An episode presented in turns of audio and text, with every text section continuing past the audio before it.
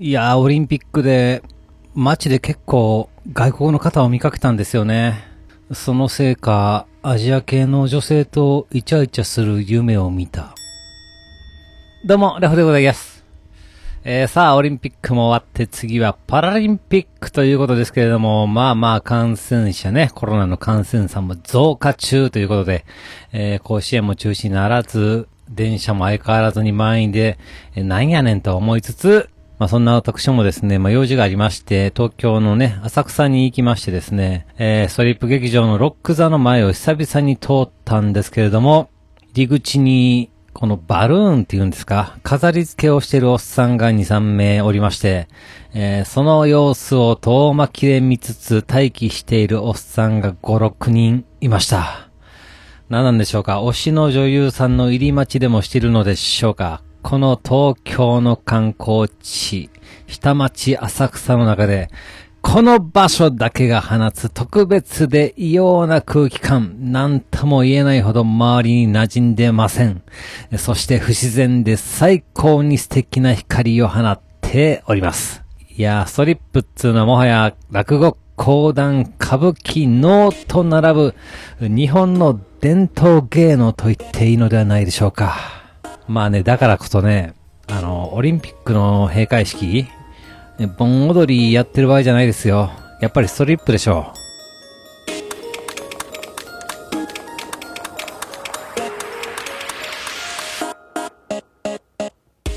はい、始まりました。一人笑い第169回ということで、この番組はずっと笑っていたいねの次オフ番組として、私ラフ一人で喋るポッドキャスト番組です。で、まあ、浅草に行ったのはですね、まあ、相変わらずですよ。レザークラフトで、まあ、使いたいね、革を買いに行ったわけなんで、えーございます。えー革の問屋さんがですね、浅草には集まってまして、まあ、その中でも小売りをしてくれるお店もあるわけなんです。で、まあ、問屋ということでね、やっぱりあの、インターネットで買うとか、あ浅草橋のね、小売店で買うとかいうよりも、やっぱやっぱり結構安く買えるんです。ただね、まあ、基本1枚売りということで、ななんて言うんですか、まあ、豚1頭丸々とか、あ馬1頭丸々とかのね、まあ、1枚でっかい単位で、まあ、売ってるということで、まあ、ちょっとこれね、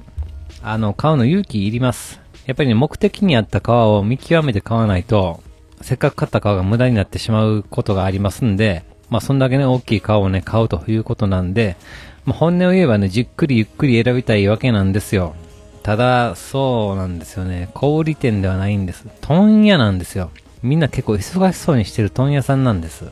まあそんなところでじっくりゆっくりね、買うということはね、やっぱりなかなかできにくいですよね。まあお店の方はね、まあそんな感じで接してるんじゃなくて、やっぱりもうゆっくり丁寧にね、接してくれてるわけなんですけれども、やっぱりちょっとね、迷惑かけるわけにいかないっていうことで、まあどんなものが置かれてるのかとか、まあある程度ね、ネットで調べたりとか、作りたいもののね、そのなんていうんですか、イメージをですね、軽くちょっとサンプルで作って持ってって、えーここにね、合う革が欲しいんです。こういう感じの革が欲しいんです。とか言って、えーまあ相談をするわけでございます。で、まあ今回ね、えー行ったお店、もう4回目ですか、あーだったんですけれども、偉いもんで私、お店の人に認識されてました。タロットカードを革で作るやばいやつって感じですよ、多分。ねえ。で、まあいろいろ相談させてもらってですね、現物もね、たくさん見させてもらって、よしと。本当はね、豚の安いやつで行きたいんですけれども、なかなかちょっとイメージに合わないということで、ちょっと高いけどね、馬側ね、のでっかいね、えー一枚を買ってやろうと。行くぞと、よっしゃと。勝負だと。ぜひこれをくれとね、店員さんにね、えー話しましたら、なんとですね、その希望してる皮がですね、ちょうど半分に切ったやつがあるよと。それをね、安くしてあげるんで、ちょっとこれで試してみて、うまく仕上がったら、ね、大きい丸々1枚買うのはどうですかというふうにですね、ありがたい言っていただいたので、もうそれにすぐ飛びつきまして、半分のね、皮を安く買わせていただきました。しかもですよ、あの、他でね、買おうかどうか悩んでた皮も、15センチ角にね、えー切ってくれて、サンプルとして、えーこちらの方は無料で、えーもらってしまいました。いやー、ありがたい。ね、ほんと、何でも相談してみるもんですね。いやー、この、やっぱりな浅草下町ね、人情溢れるということでですね、もういい出会いをね、させてもらったなと、素敵な経験でございました。まあ、だからこそね、次もね、同じ店に行こうとね、思いますし、ぜひともね、えー、相談にまた乗ってほしいなと思うわけでございます。まあ、次はね、早漏の相談を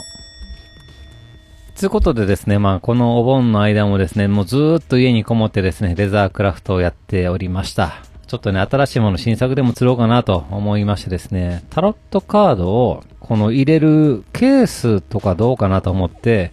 ちょっとね、えー、まあデザインもしながら、永遠とこのお盆の間作っておりました。